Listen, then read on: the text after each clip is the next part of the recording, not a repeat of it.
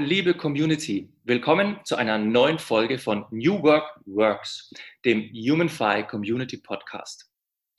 Heute spreche ich mit Simone Engelhardt und Simon Qualmann. Die beiden sind Gründer von Lernglust. Als Lernagentur bieten sie Personalentwicklungskonzepte, Trainings und Lerncoachings für Unternehmen und Einzelpersonen an. Sie beschäftigen sich dabei vor allem mit den Themen digitales Lernen im Unternehmen und Personalentwicklung in Zeiten digitaler Transformation. Sie bezeichnen sich selbst als Experten, Gestalter und Sichtbarmacher von erfolgreichen Lernprozessen. Simone und Simon, herzlich willkommen. Hallo, schön, dass wir dabei sein dürfen. Hallo. Erklärt doch mal bitte unseren äh, nicht bayerischen äh, Zuhörern und Zuschauern, äh, das Wort Glust, weil ich selber habe es zuerst für einen Tippfehler gehalten, aber es ist ja gar kein Tippfehler, oder? Ja, ähm, das Wort Glust, das ist ein bayerisches Wort, ja, das ähm, steht, es gibt so ein bayerisches Wörterbuch, da steht es drin, das steht für Spaß, für, für diese Leidenschaft, ähm, für diesen Passion ähm, und wir wollten das mit dem Thema Lernen verbinden, weil wir gerne Lernen und Spaß zusammenbringen möchten. Und das bayerische Wort, nachdem wir aus Bayern kommen, ähm, haben wir gesagt, passt ganz gut. Und so kam Lernen und Glust zusammen. Und das Wort Glust könnte man im Bayerischen auch sagen, jetzt glust mich auf der Brotzeit beispielsweise. Ich habe richtig Appetit drauf, ich habe Verlangen drauf. Und wir möchten gerne auch Verlangen und Lust und Appetit auf Lernen machen und deswegen haben wir das Wort Glust gewählt. Okay. Äh, ist es nicht ein bisschen ein hartes Brot. Also, weil wenn ich an meine eigene Schulzeit denke, ja, oder auch wenn ich sehe, wenn ich mit meinen Kindern Hausaufgaben machen muss, ja, lernen, das ist so ein bisschen, boah, ich muss es halt. Also, wie habt ihr das für euch geschafft, so eine Lust zu entwickeln? Und wie schafft ihr das denn auch bei anderen? Würde mich interessieren. Also, der Lust kam für uns, dass wir in der Personalentwicklung tätig waren und festgestellt haben, wenn die Leute Spaß am Thema haben, wenn die wissen, warum sie das lernen, wenn sie bei der Sache sind, dann ist es für mich als Trainer super einfach, ähm, ein tolles Training zu zaubern und ich kriege hinterher super tolles Feedback und die Leute gehen glücklich und zufrieden nach Hause.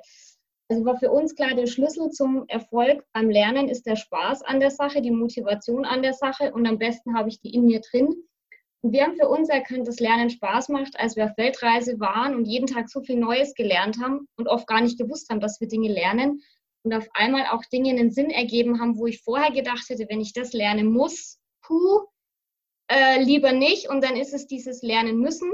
Und wir durften lernen und haben für uns jetzt entschieden, dass Lernen Spaß macht. Mhm. Mit so ein paar kleinen Tricks und Kniffen kriegt man das auch gut bei den Teilnehmern hin, aber ganz wichtig ist eben, dass es von mir innen drin intrinsisch kommt, dass ich diese Motivation habe, für mich mein Why definiert habe, wieso will ich das lernen, warum will ich das lernen, warum brauche ich das Wissen. Und dann sind die Themen super easy zu vermitteln, aber wirklich der Knackpunkt, ich brauche für mich diesen Reason Why. Okay, und äh, könnt ihr den jetzt mit dem, was ihr macht in Unternehmen, äh, könnt ihr den freilegen für die Leute? Wie macht man sowas? Also freilegen ist natürlich ein schönes Wort, weil manchmal weiß man gar nicht, warum man was lernt oder warum man was lernen sollte. Und da gehen wir viel mit den Unternehmen, mit den einzelnen Personen über Fragen an die Thematik ran. Warum brauche ich das als Mitarbeiter? Was wünsche ich mir von diesem Wissen? Warum möchte ich das lernen? Möchte ich mich weiterentwickeln? Geht es um einen neuen Job? Geht es um ein neues Projekt? Und über viele Fragen dieses Verlangen nach dem Neuen herausarbeiten und dann eben mit den gezielten Inhalten, die dieses Wissen fördern. Und ich auch sehe, dass ich besser werde. Und vor allem mit diesem Ansatz, dass wir Stärken stärken von den Mitarbeitern und mit den Unternehmen zusammenarbeiten, was können wir denn eigentlich schon richtig gut? Und nicht immer nur mit den Themen anfangen, die wir sagen, oh, die können wir eigentlich gar nicht, da haben wir Bedarf, sondern wirklich zu sagen, was können wir richtig gut und da wollen wir besser werden. Hm, okay, ähm, aber also sagen wir so, ich, ich kenne es ja aus der eigenen Praxis, da kommt so ein Unternehmen zum Beispiel hier und sagt, pass auf, ich weiß eigentlich ganz genau, was meine Leute lernen müssen. Ist mir eigentlich äh, wurscht, ob die das jetzt toll finden, aber wir sind so geil im Defizit-Denken ähm, äh, und, und äh, da packen wir dich jetzt rein, lieber externer Dienstleister. Also wie muss ich mir das konkret vorstellen? Weil ihr, ihr sagt ja, äh, ihr macht ähm, äh, äh, digitales Lernen im Unternehmen etc sind das dann Trainings, die ihr macht oder stellt ihr Online-Räume zur Verfügung, wo die Leute dann was lernen oder was, wo greift ihr denn konkret an? Wir greifen da an ähm, bei den Bedürfnissen der, der Unternehmen, die können ganz unterschiedlich sein. Mal ein Beispiel, wir ähm, haben gerade eine große Produkteinführung, vielleicht hat ein Kunde ein Thema äh, mit Microsoft Office. Er stellt gerade seine Software um und möchte seine Mitarbeiter in Microsoft Office schulen. Mhm. Ähm, das mag vielleicht ein sehr trockenes Thema vielleicht erstmal sein, weil jeder denkt, oh, bei Microsoft Office, ähm, das ist eine Software, da gibt es irgendwie ein paar Buttons, Schaltflächen, die muss ich drücken und ähm, wir machen uns dann Gedanken mit dem Kunden gemeinsam und äh, stellen uns die Frage, wie können wir denn so Microsoft Office denn beispielsweise auch einer Zielgruppe beibringen und näher bringen, die mit dem Produkt Software an sich nicht so vertraut ist. Mhm. Beispielsweise Kommissionierer oder Mitarbeiter im Lager oder Mitarbeiter, die ähm, vielleicht auch keinen eigenen PC haben, sondern sich mit ihren Kollegen PC teilen. Und da kommen wir ran und überlegen uns, wie kann man so ein Training beispielsweise, so eine Software-Einführung für die Mitarbeiter auch schmackhaft machen, dass man dort erstmal Ängste abbaut, Vertrauen schafft und auch einen Raum gibt, in dem die Mitarbeiter sich auch mal üben dürfen, sich austoben dürfen, sich mal auch in einer anderen Art ähm, austauschen dürfen. Und da gibt es beispielsweise ein paar lustige Quizzes, die wir machen, oder es gibt auch die Möglichkeit, sich mal vielleicht über so eine Umkehrmethode erst einmal, wie man so schön sagt, sich auf gut Deutsch auszubrechen, zu sagen, was habe ich denn eigentlich mit Software bisher immer am Hut gehabt und eigentlich ist doch das alles schlecht. Also die ganzen negativen Erfahrungen erst mal sozusagen rauszulassen und diese dann ins Positive umzudrehen und zu sagen, okay, wir möchten jetzt beispielsweise mit Microsoft Office unseren Arbeitsalltag gestalten. Und dann geht schon mal los. Ah, unser Arbeitsalltag. Ja, da ist so viel Information. Ich habe so viele Mails im Posteingang und dann kommt Microsoft Office dazu und dann habe ich noch mehr Mails und noch mehr Nachrichten und so weiter und so fort. Und wir sammeln das Ganze dann mal auf und über die Umkehrtechnik beispielsweise überlegen wir uns, was können wir denn machen, um das Ganze noch schlechter zu machen und was müssen wir dementsprechend dann auch machen, um das Ganze positiv oder, sage ich mal, in ein besseres Bild zu bringen. Und so haben wir die Leute ge ge gebracht und bringen so ein bisschen Spaß, ein bisschen, da sind wir wieder bei dem Plus dabei, ähm, ins Denken und wir reden gar nicht mehr über Microsoft Office, über die einzelnen Schaltflächen, sondern wir reden, wie Simone gesagt hat, über den Reason Why und was ich damit machen kann. Und so wird so ein Software-Training schon mal ganz anders. Es ist eigentlich ein Unterschied, ob jetzt äh, die Mitarbeiter irgendwas erkennen sollen, dass das ihnen eine Lust macht und äh, ist es ein Unterschied zu den Führungskräften? Also habt ihr da zwei verschiedene Baustellen? Also habt ihr die Situation, wo die Mitarbeiter sagen, cool. Aber die Führungskräfte sagen, hm, was ist das? Wo, wo soll uns das hinführen? Bringt uns das was? Das ergibt sich. Je nach Organisationskultur, Unternehmenskultur, man merkt sehr schnell, wie die Menschen in der Organisation zusammenarbeiten, wie Feedback erlaubt ist, wie Ideen gelebt werden, ähm, wie wir miteinander umgehen. Und das schlägt sich auch in den Trainings wieder, in den Methoden, die wir einsetzen können oder vielleicht auch dürfen.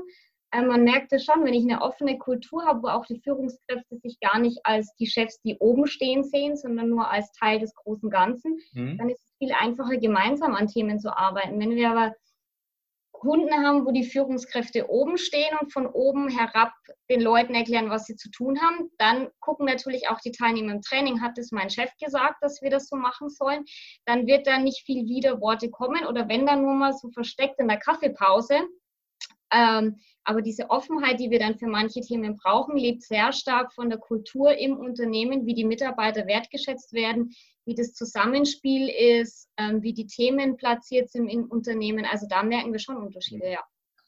Wenn, wenn ich jetzt mal einen Schritt, zurück, äh, Schritt zurückgehe und äh, äh, ihr habt euch ja wahrscheinlich nicht gewürfelt, ne? sondern wie, wie seid ihr denn da zusammengekommen? Also was habt ihr denn vorher gemacht und wie seid ihr zu diesem gemeinsamen Konzept gekommen?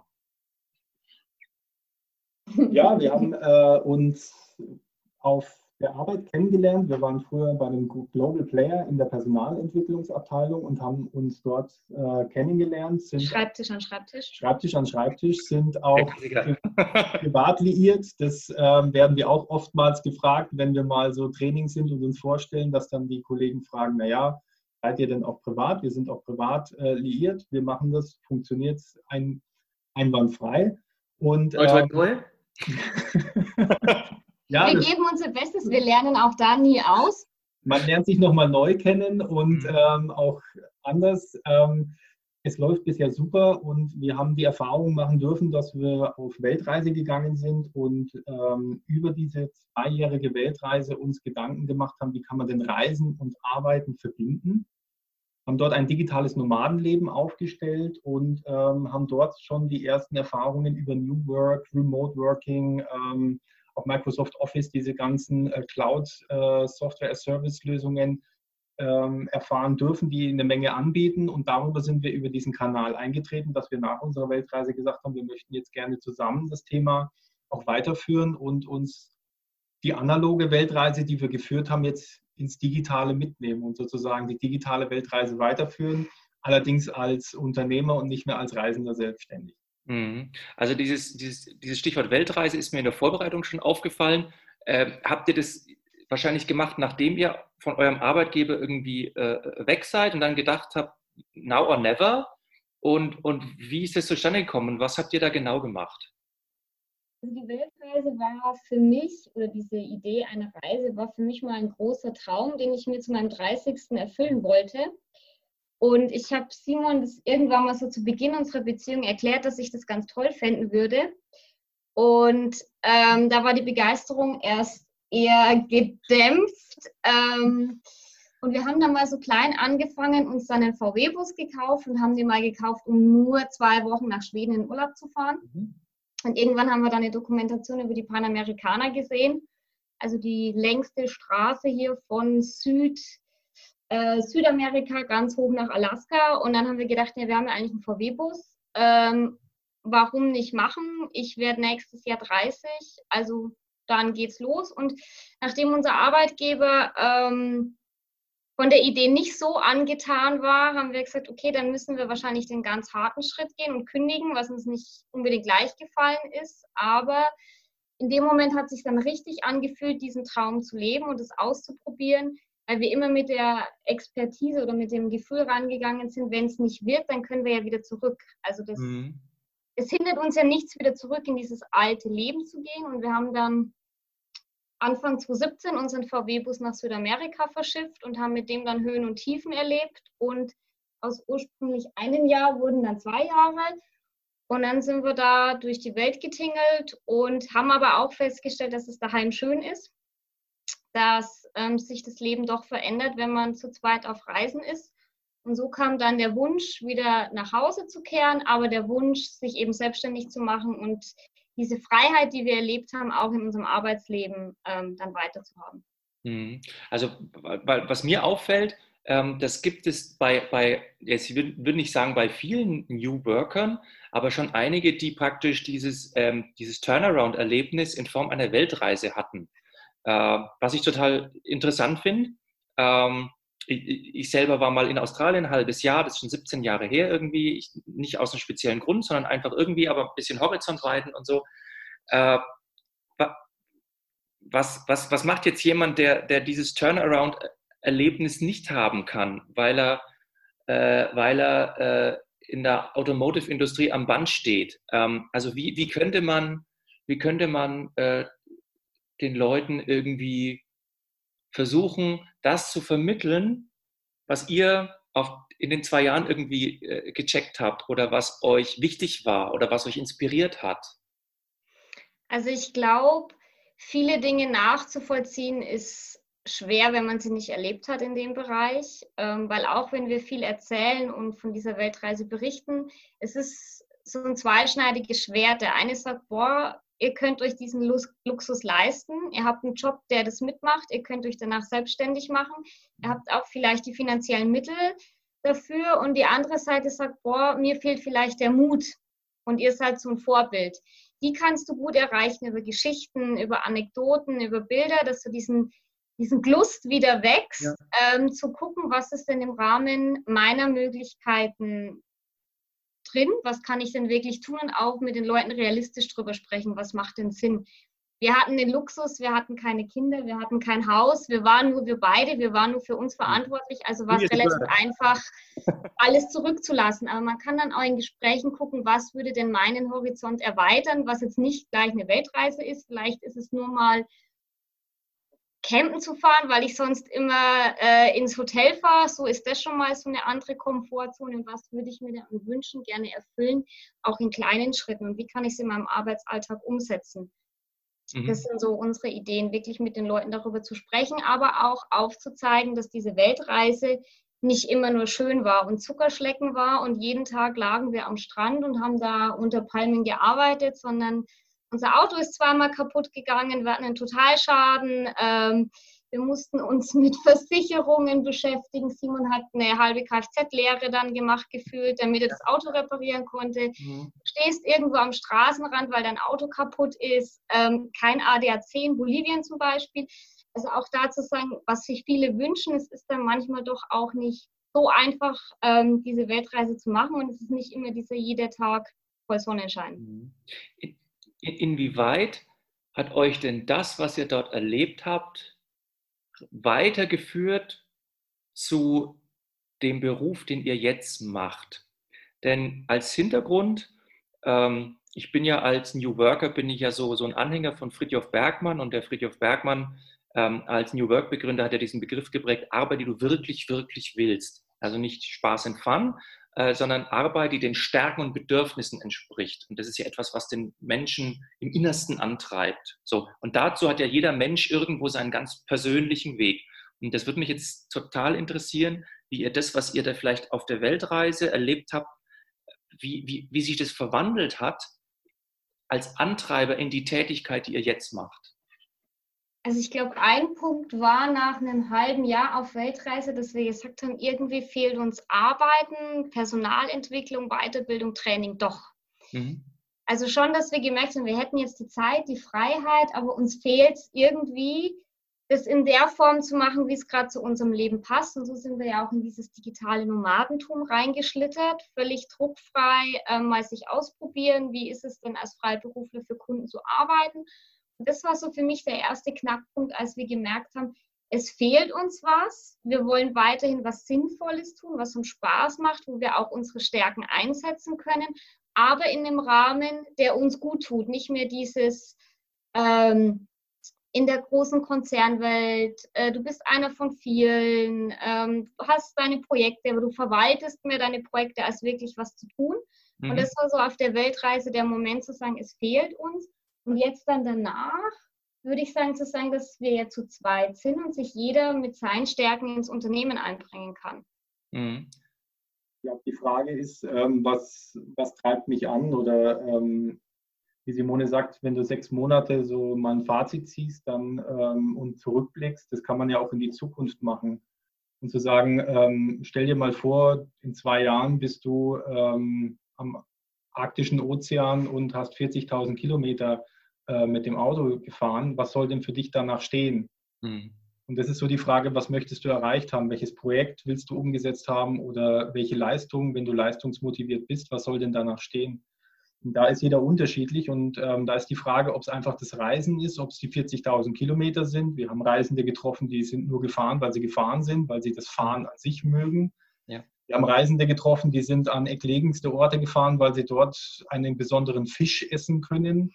Ähm, es gibt da ganz unterschiedliche Motivationen. Nicht jede ist für jeden verständlich. Ähm, unsere Motivation war es, etwas aufzubauen und den Versuch zu wagen, ähm, ähm, sozusagen Reisen und Arbeiten zu verbinden. Diese Möglichkeit ähm, einherzugehen oder zu kombinieren, um eine gewisse Flexibilität zu erreichen. Mhm. Das hat seine Vor- und Nachteile. Das hat ganz profane Dinge, wie zum Beispiel, wenn man in Kanada beispielsweise Kunden in Deutschland bedient, dann äh, ist es logisch, dass man sehr viel nachts arbeitet, aufgrund der Zeitumstellung.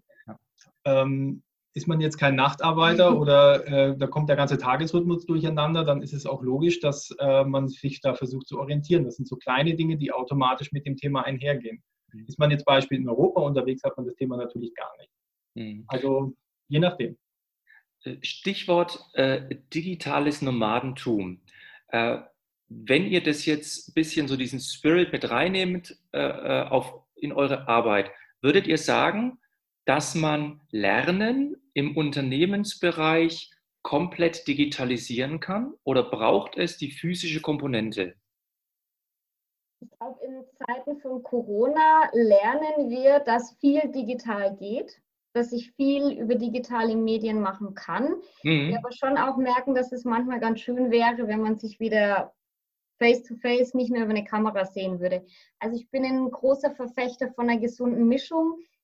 Für jeden aber so passend, wie er denn ist. Also es gibt Menschen, die lernen total gern am Computer. Andere sagen, ich gucke eh schon so viel in diesen Kasten. Mir wird es auch mal wieder gut tun, mich in der analogen Welt zu treffen. Ja, ja. Ähm, da gibt es, glaube ich, kein Pauschalrezept. Ich denke aber, dass vieles möglich ist. Wir jetzt die Chance haben, mal viel auszuprobieren und auch wirklich dann hinterher aber auch zu reflektieren, was tut uns denn gut? Jedem Einzelnen, was tut uns als Gesellschaft, als Unternehmen gut? Ähm, und wie kann ich diesen Move zwischen digitaler Welt und analoger Welt hinkriegen? Weil ich finde nicht, dass das Welten sind, die sich ausschließen oder die man gegeneinander ausspielen muss, sondern man kann es sehr gut verbinden, vereinen und jeder für sich entscheiden, was tut ihm, ihr am besten beim Lernen. Weil dann sind wir wieder beim Spaß und der Motivation und der Freude.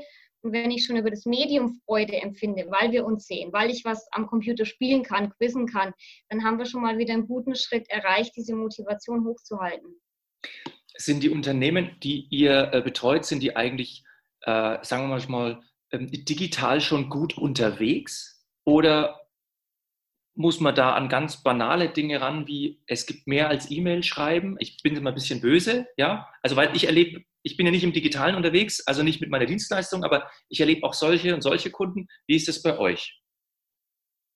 Ähm, auch hier würde ich sagen, ganz unterschiedlich, aber ähm, wir merken schon, dass beispielsweise auch ähm, Unternehmen, die beispielsweise viele Programmierer beschäftigen oder auch äh, Software entwickeln, ähm, automatisch nicht in äh, jeder Software fit sind. Also auch da gibt es beispielsweise auch Lernfelder bei einem Programmierer, der ähm, vielleicht in seiner Programmiersprache sehr gut ist, aber wenn es um eine neue Software geht, muss der sich genauso einarbeiten, der Programmierer. Ihm fällt es vielleicht leichter, wenn er beispielsweise dann mit ähm, IT-Begriffen konfrontiert wird, sich dahin einzugehen. Das ist das Thema der IT-Affinität. Da fällt es ihm natürlich leichter. Aber pauschal würde ich jetzt nicht sagen, dass jetzt beispielsweise Unternehmen aus der Branche der, der Softwareentwicklung oder des Einzelhandels vielleicht äh, besser installiert sind als andere. Das kommt ganz auf den Unternehmenstyp drauf an und auf die Unternehmenskultur. Mhm. Kommen wir nochmal zum ganz allgemeinen Thema New Work. Wie seht ihr eigentlich dieses Thema äh, in Deutschland oder im deutschsprachigen Raum? Also was habt ihr da für Berührungspunkte? Ist es für euch ein Hype? Ist es ein Buzzword? Ist es was, wo ihr persönlich was rauszieht? Wie ist da euer Verhältnis zu? Wir haben die diversen Facetten von New Work, die es so gibt, schon mal erlebt. Wir waren Teil eines Experiments, wie man New Work in einem großen Konzern einführt. Mhm. Ähm, wir waren dann Teil des New Works, dass wir gesagt haben, wir hätten gern flexible Arbeitszeiten, Arbeitsorte. Wir würden gern unser Leben nicht mehr stark zwischen Arbeit und Freizeit trennen indem wir dann raus sind und für uns dann auch dieses Nomadentum entdeckt haben, dass es ähm, verschiedene Arbeitsformen gibt. Ich denke, hier bei uns ist es, je nachdem, wie tief sich Leute damit beschäftigen, ein Buzzword, das Freude bereitet oder Angst. Ähm, Viele haben die sehen die Gefahr, dass man ihnen was wegnimmt und dass dann alles, dass ich ähm, meinen Arbeitsplatz nicht mehr habe und dass ich so ein Spielball werde. Andere finden wieder diese Individualität sehr schön, weil ich endlich mal ich sein darf mit meinen Stärken, mit meinen Schwächen. Ähm, ich glaube, es wird dann ein eher negatives Buzzword, wenn man denkt, man muss es machen, weil das halt jetzt gerade modern ist und weil die Jugend das so möchte. Ich glaube, für mhm. jedes Unternehmen gibt es da Ansätze und Philosophien dahinter, die dem Unternehmen gut tun, aber es muss halt auch zu mir passen und vielleicht gemeinsam im Unternehmen entwickelt werden, was dann für uns auch New Work ist. Was ist denn für euch New Work? Für mich ist es ähm, eine, ein neues Paradigma, ein, ein, neues Verständnis von Arbeiten, so wie Friedhof Bergmann, den es ja auch schon seit über 30 Jahren schon gibt, ähm, auch schon mal beschrieben hat. Ich glaube, das ist ich denke da nicht die, die, die Vorstellung, wie sie vielleicht in manchen Köpfen in Unternehmen vorherrscht, dass man New Work mit ähm, einem neuen Mobiliar gleichsetzt. Das, das merken wir sehr häufig an, dass beispielsweise oft neue Möbel eingesetzt werden, irgendwelche Zonen geschaffen werden, um das physisch auch irgendwo neu zu gestalten, die Büroräume beispielsweise. Für uns oder für mich persönlich gehört da mehr dazu, sondern auch neben der, der physisch auch das Mentale, also auch sich auf neue Arbeitswelten einzustellen. Was auch heißen kann, wie wir es jetzt gerade in der aktuellen Situation zu Corona sehen, dass man auch von zu Hause aus was machen kann, mehr machen kann, wenn es natürlich ist, das Arbeiten an sich erlaubt. Also jetzt ein Mitarbeiter am Produktionsband, der wird das schwer machen können. Mhm. Aber ich glaube, dass die Digitalisierung, und da steckt für mich sehr viel New Work mit drin, dass die Digitalisierung durch eine ähm, gute Netzauslastung, durch eine gute IT-Infrastruktur sehr viele Möglichkeiten bietet. Sei es über Teamcalls, über virtuelle Zusammenarbeitsmöglichkeiten, über Möglichkeiten, schnell mein ähm, Mobile Device zu nehmen und dort eine Nachricht zu versenden oder etwas über ähm, ein Tablet zu nehmen, aufzuschreiben und das einfach abzufotografieren und an den Kunden zu senden. Das heißt, die Digitalisierung, und das ist auch der große New Work Pusher, wie ich das sage, das heißt, der pusht dieses Thema New Work, ähm, sollte vielleicht mehr und mehr in den Vordergrund sehen als diese haptischen Möglichkeiten. Und ich denke, New Work beschreibt sehr viel. Es beschreibt aber hauptsächlich das Arbeiten mit den Kollegen, mit den Kunden und vor allem das Arbeiten auch mit sich selber. Und das zusammen würde ich als New Work bezeichnen. Mhm. Und äh, ihr als Lernlust, wenn ihr, wenn ihr sagt, Mensch, das ist so ein bisschen die Arbeit, die wir wirklich, wirklich wollen, ist es denn die Arbeit spekulativ, die ihr vielleicht in fünf oder acht Jahren noch wirklich, wirklich wollt? Oder habt ihr noch irgendwas im Hinterkopf, wo ihr sagt, das ist noch so ein, so ein Dream, das ist so ein Traum, den wollen wir eigentlich noch machen? So, für mich als Pädagogin wäre wirklich der Big Dream diese selbstlernende Organisation. Also wirklich dieses selbstbestimmte Lernen mit den Medien, die mir Spaß machen, keine festen Lern- und Arbeitszeiten, sondern Lernen ist Arbeiten, Arbeiten ist Lernen. Dieses kollaborative, sich miteinander austauschen und wirklich sich persönlich weiterentwickeln und mal weg von diesem defizitären Ansatz. Mhm. Okay. Letzte Frage. Äh, wenn ihr das, was ihr macht, in einem oder in zwei Hashtags packen würdet, welche könnten das sein? Mein Hashtag ist relativ schnell gefunden, der heißt Lernen macht Spaß. Okay, okay. Simon, hast du noch einen oder schließt du dich an? Ähm, ich würde dann noch äh, Lernen braucht seine Zeit nennen. Hashtag Lernen braucht seine Zeit, weil, äh, wie die Simone gerade auch gesagt hat, ähm, Lernen in den Arbeitsalltag integriert werden soll, muss oder auch in den gänz gänzlichen Alltag.